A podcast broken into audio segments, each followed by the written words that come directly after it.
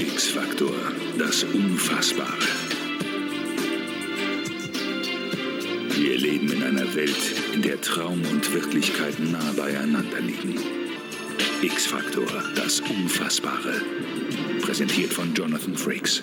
Gut, Leute, ihr müsst euch jetzt nicht unter der Decke verstecken, keine Angst. Ganz so mysteriös und gruselig wie bei X-Factor wird es jetzt nicht. Aber um das WM-Endspiel 1998 und ganz besonders um den brasilianischen Spieler Ronaldo ranken sich einige Theorien, die auch fast 25 Jahre später immer noch da sind. Alle Beteiligten gaben aber auch wirklich ihr Bestes dafür, um diese Theorien am Leben zu erhalten. Aber was ist dran? Die ganze Geschichte und eine Einordnung. Yeah Fußball, der Podcast mit Daniel Kultau. Es ist das WM-Finale 1998 zwischen Gastgeber Frankreich und dem Titelverteidiger Brasilien. There is the Brazilian lineup at the start of this World Cup final. So much humming and erring over the possible participation or otherwise of Ronaldo. First on the team sheet, then not, and then restored.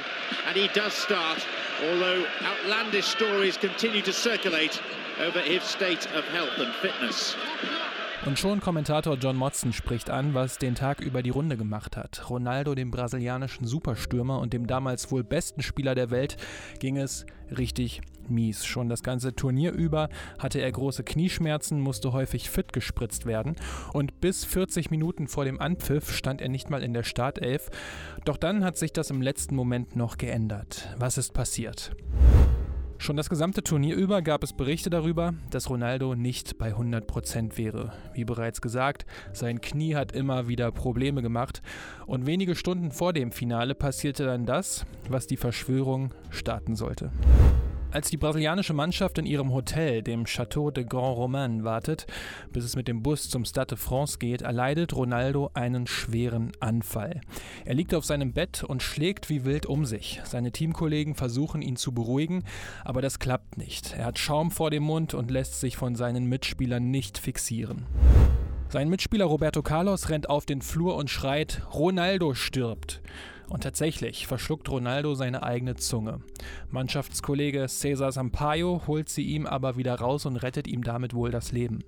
Dann kommen endlich die Ärzte und wenig später schläft Ronaldo. Aus Erschöpfung und aufgrund der Medikamente, die ihm die Ärzte gegeben hatten. Für Ronaldo geht es daraufhin in das Krankenhaus nach Les Lilas, einem französischen Departement in Paris. Der Rest der brasilianischen Mannschaft weiß überhaupt nicht, was er da gerade erlebt hat und ist auch völlig fertig. Sie hatten gerade noch gedacht, dass Ronaldo vor ihren Augen stirbt und nur wenige Stunden später müssen sie das Finale der Weltmeisterschaft spielen. Was ist da mit Ronaldo geschehen?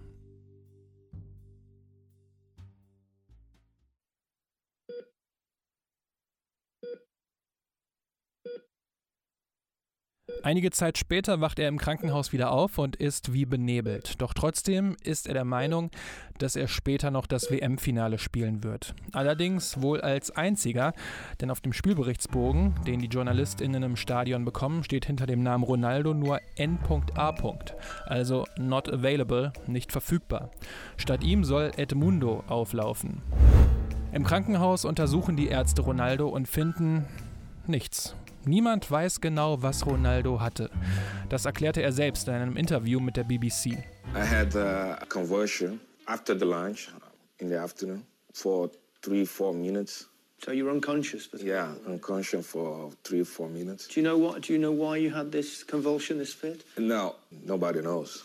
Do you think it was maybe the pressure in the nerves, or could you be? Feel confident? Could be, but uh, you know, when when when you're there and you you breathe the competition. You everything is about the competition. You, you cannot disconnect from the competition.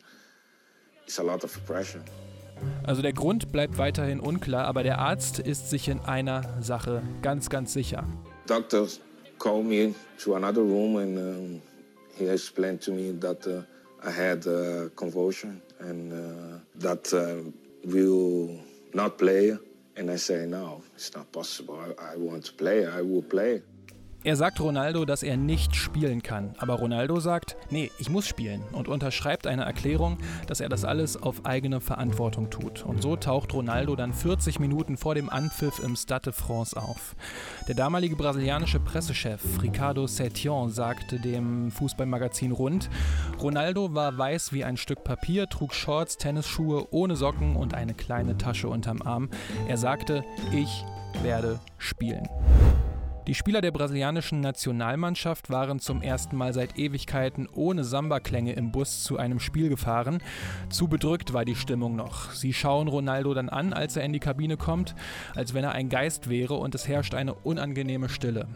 Aber Trainer Mario Zagallo ändert daraufhin die Aufstellung tatsächlich, nimmt Edmundo wieder raus und stellt Ronaldo in die Startelf.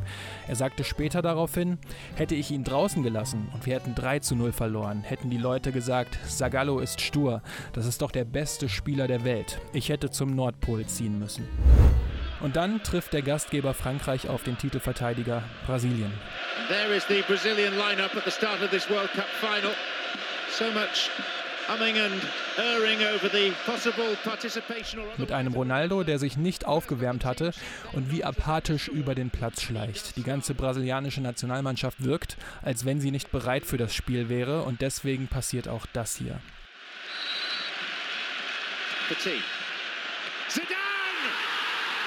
1 zu 0 durch Sinedin Sidan. Jokaya. 2 zu 0 durch Zinedine Zidane und dann das 3 zu 0 durch Emmanuel Petit. And Brazil struggling to get back. Vieira. Emmanuel Petit. 3. Und so gewinnt Frankreich 1998 zum ersten Mal eine Fußball-Weltmeisterschaft. Emmanuel Petit makes it three and secures the World Cup.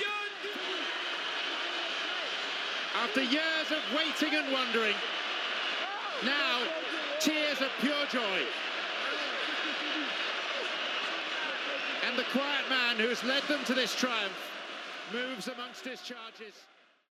Das ist die ganze Geschichte. Also alles, was durch Interviews und Aussagen der Beteiligten belegt und nachgewiesen ist. Die Fakten. Aber es gibt viele wilde Theorien, die sich um dieses Finale ranken. Also, jetzt kommen 20 Sekunden Übergangsmusik, faltet in der Zeit eure Aluhüte und dann tauchen wir ganz tief ab.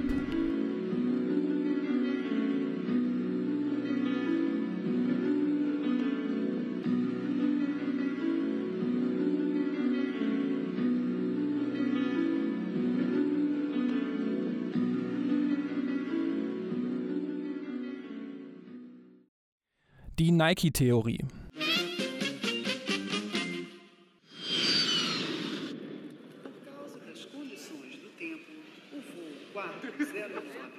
Die brasilianischen Fußballer warten in einer Flughafenhalle darauf, dass sie zur WM 1998 fliegen können. Doch es dauert noch eine ganze Weile und es ist ziemlich langweilig und deswegen fangen die brasilianischen Spieler an, mit einem Ball zu tricksen und begeistern damit den gesamten Flughafen. Ist jetzt nicht wirklich so passiert, sondern das war ein Werbespot von Nike.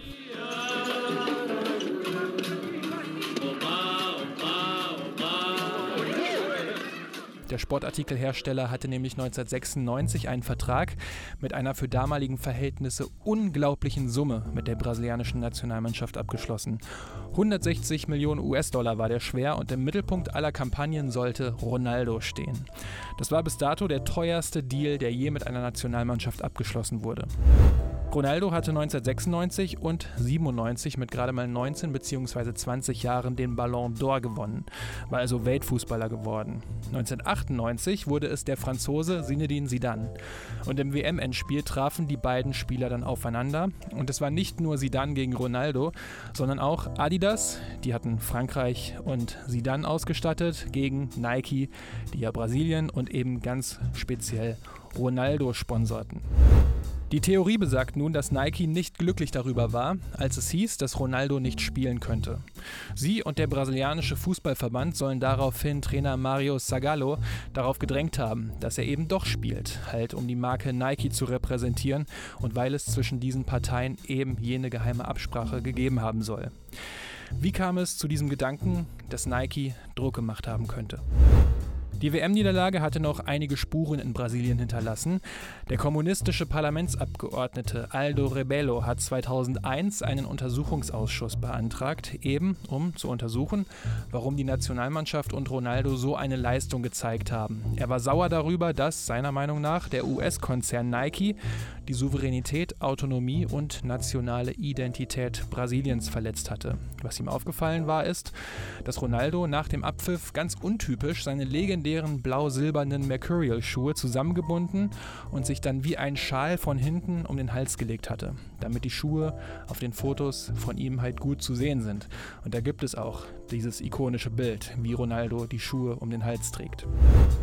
Ronaldo sagte ebenfalls vor dem Untersuchungsausschuss aus und sagte damals, die Beziehung zu Nike ist sehr gut, weil man dort nie etwas von mir verlangt hat, außer dass ich ihre Fußballschuhe trage. Ja, notfalls dann wohl auch um den Hals. Nike selbst hat diese Vorwürfe ebenfalls bestritten. Die offiziellen Aussagen widerlegen also die Nike-Theorie. Dass Nike aber gerne den Spieler im Finale und damit dem größten Sportereignis der Welt sehen würde, für den sie so viel Geld hingelegt und den sie in den Mittelpunkt ihrer Kampagne gestellt haben, dürfte auch klar sein. Und dass Ronaldo im Jahr 2001 vor dem Untersuchungsausschuss seinen Ausstatter, der ihm so viel Kohle aufs Konto buttert, nicht belasten möchte, ist ja auch klar. Allerdings, es gibt keine klaren Beweise und Fakten.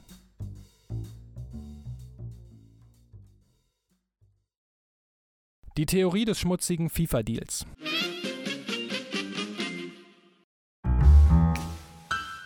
Eine Weltmeisterschaft kann für das Land, in dem sie stattfindet, ganz viele Vorteile haben. Wir erinnern uns natürlich an die Stimmung während der WM 2006, aber viele Studien haben eben auch gezeigt, dass die Wirtschaft sehr stark davon profitiert. Zumindest kurzfristig. Langfristig klappt das nicht immer. Die englische Zeitung The Guardian präsentierte eine Theorie, nach der der Fußball-Weltverband FIFA seine Finger im Spiel hatte. Und zwar ging es in dieser Theorie darum, dass Frankreich Weltmeister werden sollte, halt um das Land zu stärken und für gute Stimmung während der WM zu sorgen. Denn wenn der Gastgeber früh ausscheidet, soll die FIFA Angst davor gehabt haben, dass die WM vor sich nur noch so herplätschert. Laut des Guardian soll Brasilien 23 Millionen US-Dollar dafür bekommen haben, das Finale zu verlieren. Im Gegenzug wurde den Brasilianern eine leichte Gruppe bei der WM 2002 und eine WM-Austragung in der nahen Zukunft versprochen. Beides ist eingetreten. 2002 spielte Brasilien in der Vorrunde gegen Costa Rica, China und die Türkei und die WM 2014 fand in Brasilien statt. Ronaldo soll gegen diesen Deal gewesen sein und deswegen soll Edmundo in der Startelf gestanden haben.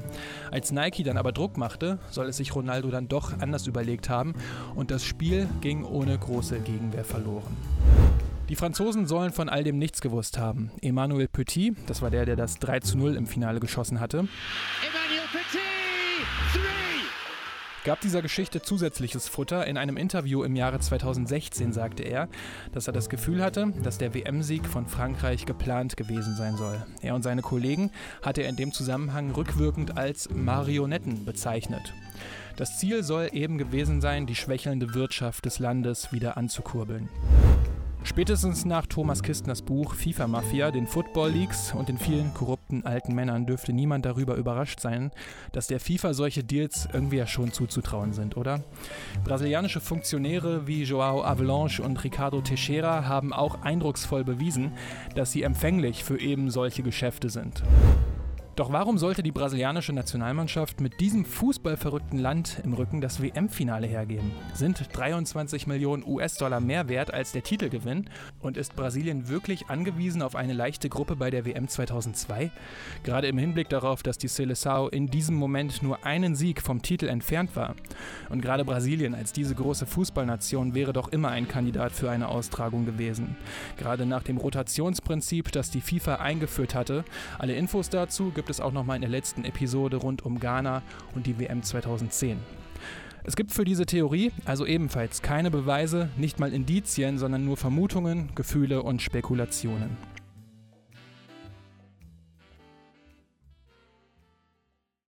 Die vielen kleinen Theorien.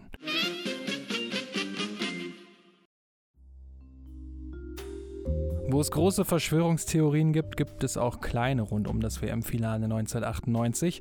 Demnach soll Ronaldo von Frankreich außer Gefecht gesetzt worden sein, damit der beste Spieler des Gegners eben nicht spielt. Und zwar im Vorfeld mit einem Medikament.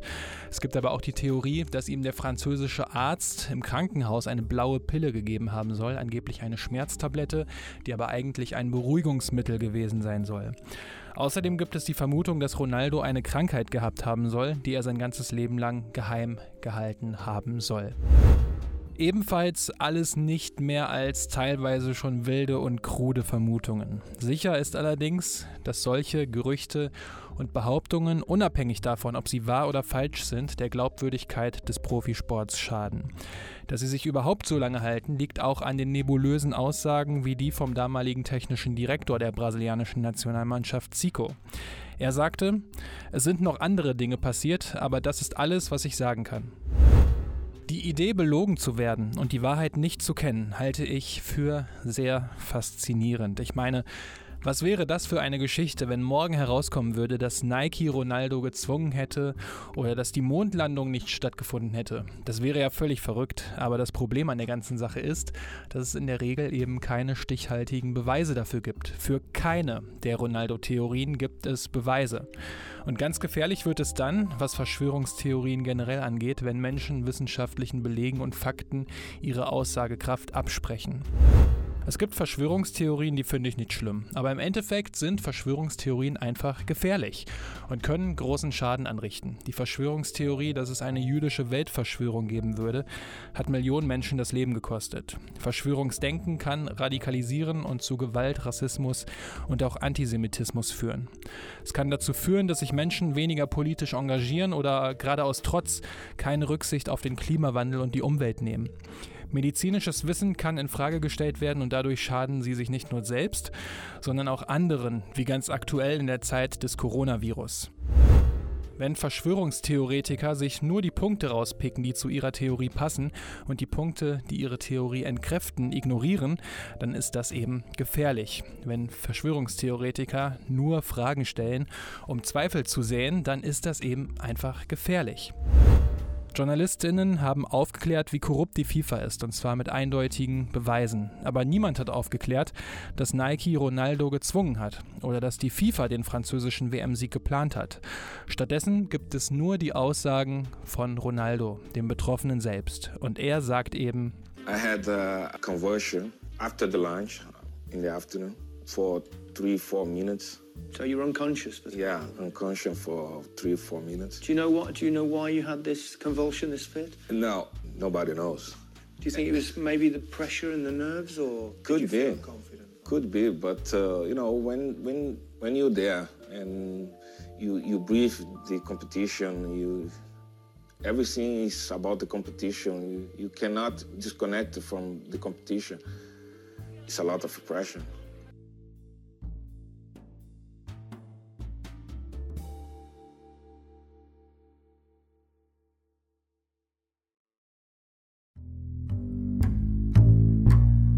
So Leute, das war die Ronaldo-Verschwörung von der WM 1998. Ich habe lange überlegt, ob ich das Thema machen soll, weil ich es ähm, echt interessant finde, aber es halt einfach eine Verschwörung ist. Deswegen habe ich am Ende hoffentlich nochmal klarstellen können, was von Verschwörungstheorien zu halten ist, weil es geht einfach nicht, dass vor allem die Glaubwürdigkeit der Wissenschaft bzw. dass die Glaubwürdigkeit von Fakten immer weiter sinkt. Das ist einfach total bescheuert.